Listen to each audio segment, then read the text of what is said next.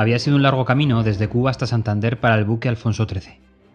Francisco, su capitán, se las prometía muy felices al querer descansar al día siguiente de su llegada, pero llegó el aviso del incendio. Un fuego se había declarado en un barco próximo, en el puerto de Santander, y reclamaban su ayuda. Las informaciones eran confusas, pero Francisco averiguó que el incendio fue provocado por la explosión de una bombona de vidrio que contenía ácido sulfúrico. Esta información hizo que Francisco se inquietase cada vez más por la dimensión de la tarea. Efectivamente, el barco vecino, además de barras de hierro, lingotes, cubos de hierro, clavos, raíles, hojalata, harina, vino, papel, tabaco, madera, licores, aceite, transportaba 12 toneladas de ácido sulfúrico en toneles de vidrio y 1.720 cajas de dinamita. La magnitud del contenido en explosivos no era conocida por nadie en el puerto. A pesar de tener la obligación de declarar tan peligrosa mercancía, el carguero no lo había hecho. De esta manera, Francisco y casi media ciudad de Santander, expectante ante este suceso, desconocía lo peligroso de la operación. El 3 de noviembre de 1893 se convertiría en una fecha para recordar por la tragedia. El puerto empezó a abarrotarse de gente. No había un suceso de este estilo todos los días. Las autoridades, también presentes, descubrieron que el carguero disponía de esa cantidad ingente de dinamita en sus bodegas. A esa altura del rescate, Francisco y 30 tripulantes más ya estaban físicamente en el carguero intentando extinguir el incendio. El tiempo corría en contra de poder aminorar el desastre. Nadie fue evacuado, ni del carguero ni del puerto. La carga de ácido sulfúrico dinamita estalló provocando la mayor desgracia civil española del siglo XIX.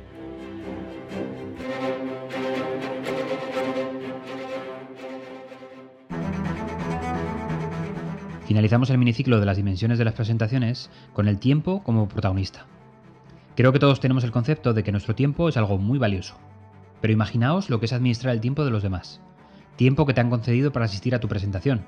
Así que tendremos que ser muy cuidadosos en este aspecto. La primera, comenzar a la hora.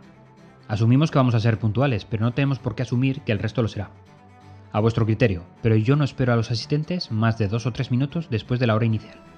Esperar a los ausentes supone menospreciar a los presentes. Tendrán que recuperar el tiempo perdido. Quizás penséis que esto cambia si el jefe no está presente. Yo lo aplico sin excepción. Prefiero repetir algún mensaje de forma muy resumida que hacer esperar al resto de la audiencia. Diseña tu presentación para el tiempo que has definido o del que dispones. Quizás este es el punto más obvio y quizás es el que menos trabajamos. Define los mensajes, plásmalos en diapositivas y practica la presentación para evaluar el tiempo que te va a llevar.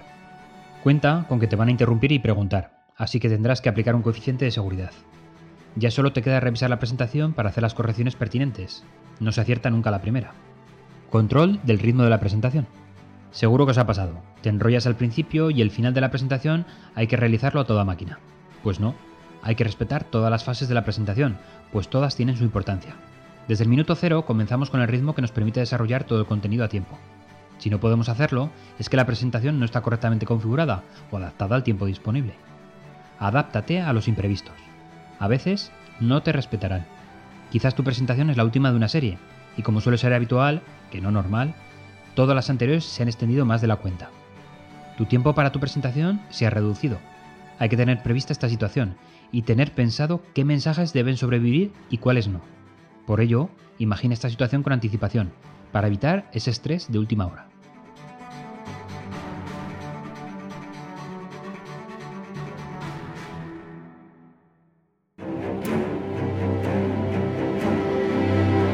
La explosión, además de pulverizar el barco, afectó a casi todos los espectadores y arrasó edificios y barrios de la ciudad. Murieron 590 personas y se citan más de 2.000 heridos, todo ello en una ciudad de 50.000 habitantes. Fallecieron la mayor parte de las autoridades civiles y militares de Santander, incluido el gobernador civil Somoza, cuyo bastón fue encontrado en la playa de San Martín a kilómetros de distancia. La magnitud de la explosión fue tan grande que, según algunos testimonios, un calabrote llegó hasta la localidad de Peña Castillo, a 8 kilómetros de distancia, y allí mató a una persona. Una ermita medieval situada en la mies de San Juan de Maliaño, a varios kilómetros de distancia, no pudo resistir la onda expansiva de la explosión, y también se derrumbó. Los relatos de la aparición de restos mortales de las víctimas a mucha distancia de la explosión fueron abundantes en los días siguientes a la tragedia, como la de un guardia que encontró dos piernas sobre el tejado en un almacén de maderas, a una distancia de 2 kilómetros. Todos los que subieron al barco, incluidos 32 tripulantes del Alfonso XIII y el capitán del mismo, Francisco Jaureguizar, murieron en la explosión. Pero la tragedia no acabó ese día. Durante los meses siguientes al desastre, se intentó recuperar la dinamita restante del barco hundido.